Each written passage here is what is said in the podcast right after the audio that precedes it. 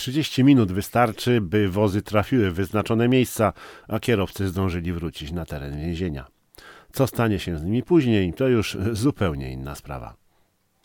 Strasznyś pan okrutny, towarzyszu kapitanie, rzucił ktoś z głębi ciemnej, cuchnącej potem paki. Wojciech zatrzymał się w półruchu, obrócił wolno, zmrużył oczy. Na samym końcu rzędu po lewej dostrzegł w półmroku bladego, uśmiechniętego młodzieńca, którego postronny obserwator mógłby wziąć za podrostka. Od urodzenia, ale i tak daleko mi do ciebie, przyjacielu mojej kozy, odparł hamując gniew. Wezmę to za komplement. Skazaniec wyszczerzył równe zęby. Co najmniej czternaście kobiet, głównie młodych sprzedawczyń ze sklepów GS-u, dało się zwieść urokowi tego uśmiechu. Co najmniej, ponieważ śledczy podejrzewali, że oskarżonemu można by przypisać drugie tyle morderstw. Niestety drań konsekwentnie szedł zaparte, a im brakowało dowodów.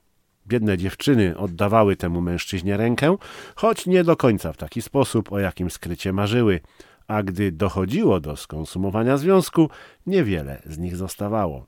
Sam na tyle, by organa ścigania przyjęły do wiadomości istnienie ofiary, ale w żaden sposób nie mogły zidentyfikować zwłok.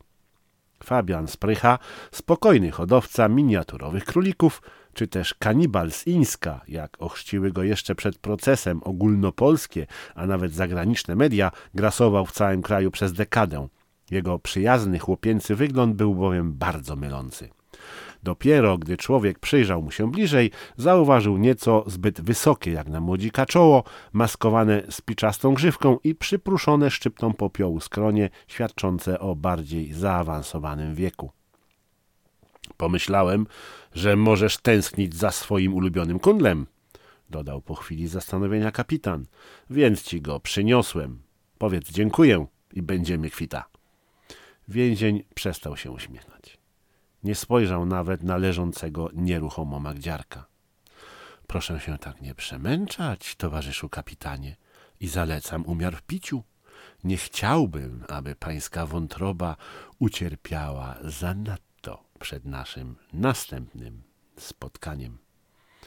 Okrutny roześmiał się w głos, po czym zatrzasnął drzwi więźniarki i otwartą dłonią walnął trzy razy w jej burtę, dając kierowcy znak, że może ruszać. Zdziwiłbyś się śmieciu, gdybyś zobaczył, jak potraktowałaby cię kolejna ofiara, którą chciałbyś zabić, a potem zjeść. Pomyślał, gdy szary star mijał bramę. Niestety, a może na szczęście, nie będzie ci dane się tego dowiedzieć, ponieważ zdechniesz razem z resztą tej hołoty już za chwilę, jak tylko wejdą ruscy, albo jak spadnie bomba. Tu dusiłbym bydlaka gołymi rękami, wymamrotał stojący dwa kroki od kapitana Senkala. Gdybyś to zrobił, niczym byś się od niego nie różnił, odparł zamyślony okrutny. Ech, tak tylko myślę, żachnął się sierżant, bo wypuszczanie ich za ten mur to naprawdę zły pomysł. Zabicie takiego ścierwa nie powinno podlegać karze, poparł go Rawiński, który także obserwował przebieg całego zajścia. Nie wam o tym decydować, uciął Wojciech. Jak przebiega ewakuacja naszych? Mamy na obiekcie 529 osób. Brakuje jeszcze 38, ale z tego co wiem, powinno dojechać lada od strony klęczkowskiej do biegu znajomego czyjeś silnika. Moment później rozmawiający usłyszeli przenikliwy pisk klaksonu.